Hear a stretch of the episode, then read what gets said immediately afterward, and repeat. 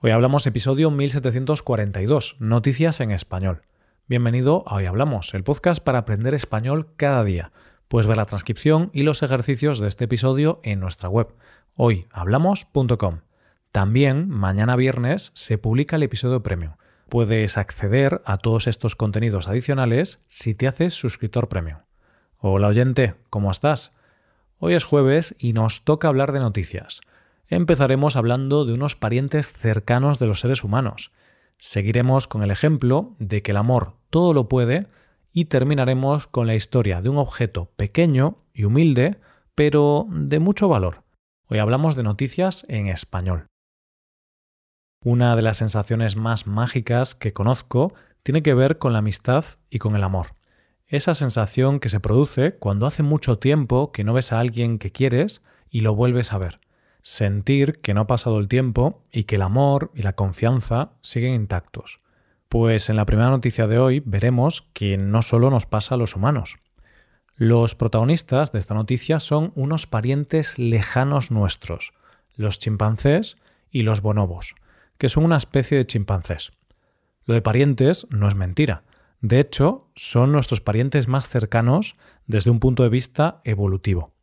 Veníamos de un mismo linaje hasta que hace más o menos entre 6 y 9 millones de años los linajes se separaron.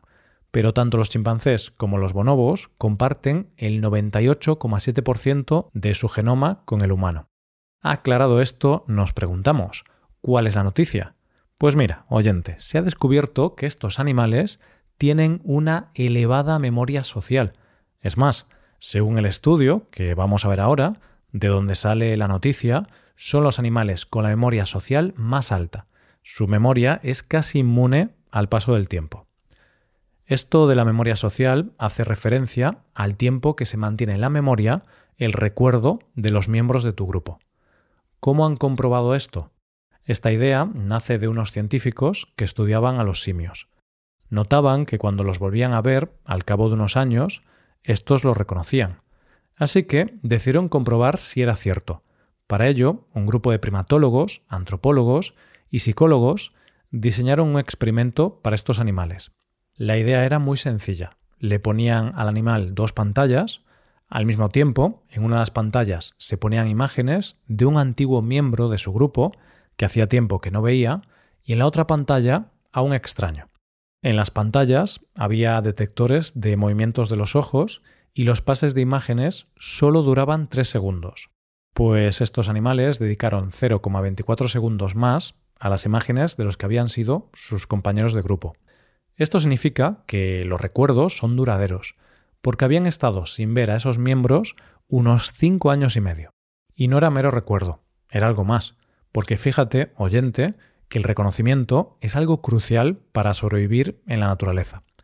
Un ejemplo es que parte de la supervivencia de una gacela se basa en recordar que un león la puede matar, o cualquier animal debe recordar dónde hay agua o comida para poder sobrevivir. Los humanos no solo recordamos estas cosas que podríamos llamar útiles, sino que nosotros recordamos las emociones asociadas a esos recuerdos. Y en este estudio, los animales pasaban más tiempo con la mirada puesta en los miembros de su grupo con los que habían tenido relaciones positivas. Es decir, explicado con lenguaje humano, podríamos decir que miraban más tiempo a sus amigos. Como dice uno de los científicos, esto sugiere que no se trata solo de familiaridad con algo, sino que conservan dimensiones sobre la calidad de aquellas relaciones sociales. Esto es algo de suma importancia para entender a estos animales, su evolución y desarrollo. Como dice una experta, Reconocer a los miembros de tu grupo tiene un claro valor de supervivencia y, por supuesto, también es necesario tener buena memoria, tal como la tenemos nosotros, una condición previa para la amistad y el drama humanos. En definitiva, oyente, estos animales, que son parientes nuestros, también pueden sentir la emoción de volver a ver a alguien querido. Vamos con la segunda noticia de hoy. ¿Te has preguntado alguna vez por qué triunfan tanto las películas, series o libros que hablan de grandes amores? Pues porque a todos nos encantan las grandes historias de amor y queremos creer que es verdad aquello de que el amor todo lo puede, cosa que vas a creer después de conocer nuestra segunda historia de hoy. Esta es la historia de Irene y Alan.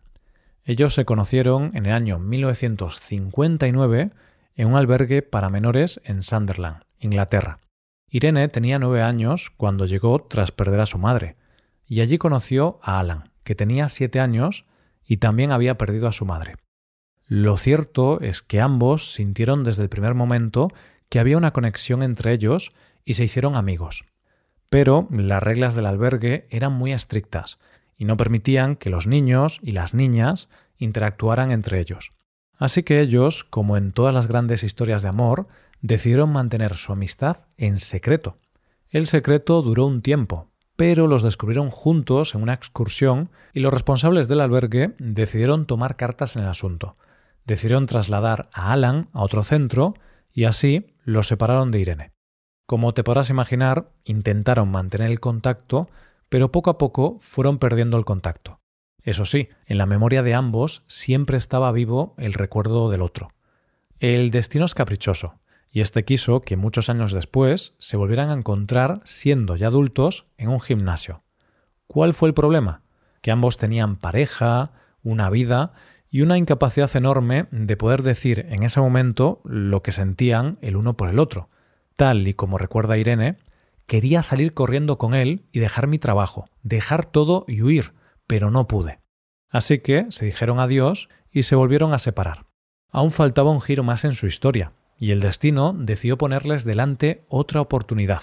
Y así, en el año 2004, casi 45 años después del momento en que se separaron por primera vez, se volvieron a encontrar. Irene vio a Alan en la calle, y así cuenta ella el encuentro.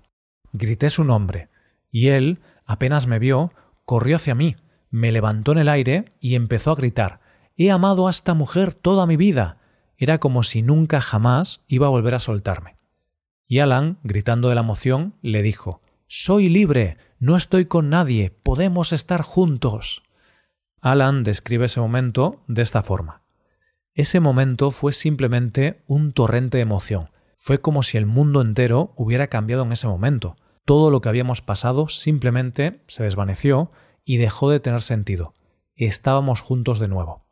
Ese día cenaron juntos y estuvieron despiertos toda la noche hablando de todo lo que les había pasado en su vida, ya que llevaban muchos años sin hablar.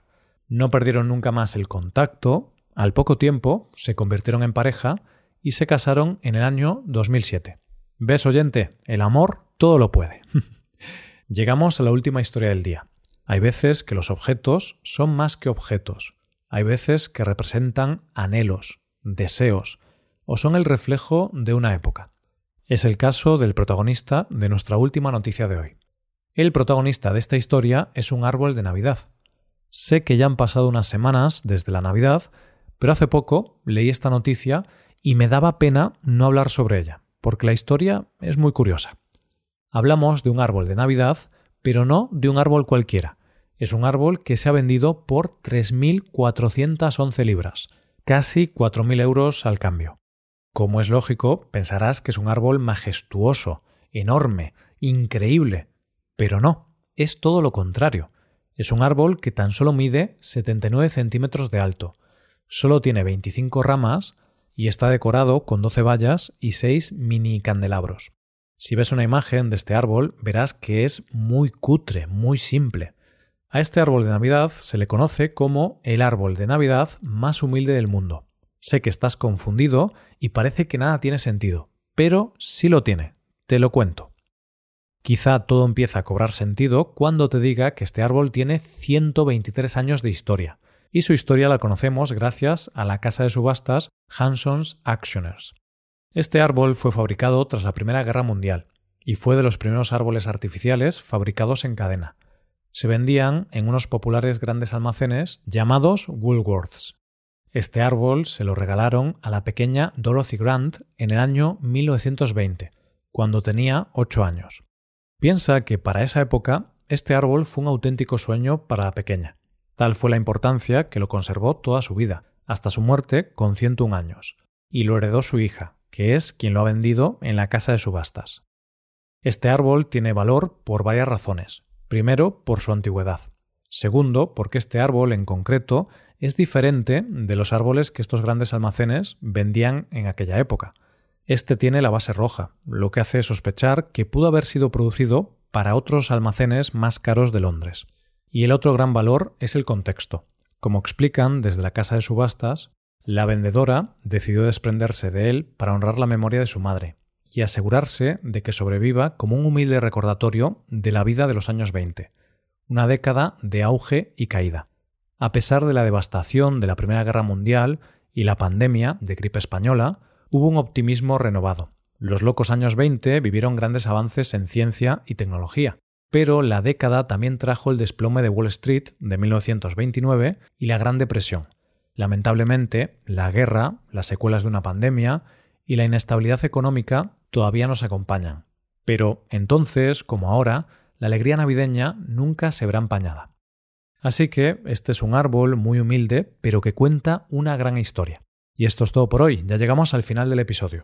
Antes de acabar, recuerda que puedes utilizar este podcast en tu rutina de aprendizaje, usando las transcripciones, explicaciones y ejercicios que ofrecemos en nuestra web. Para ver ese contenido tienes que hacerte suscriptor premium en hoyhablamos.com. Esto es todo, mañana volvemos con dos nuevos episodios. Lo dicho, nos vemos en los episodios de mañana. Pasa un buen día, hasta mañana.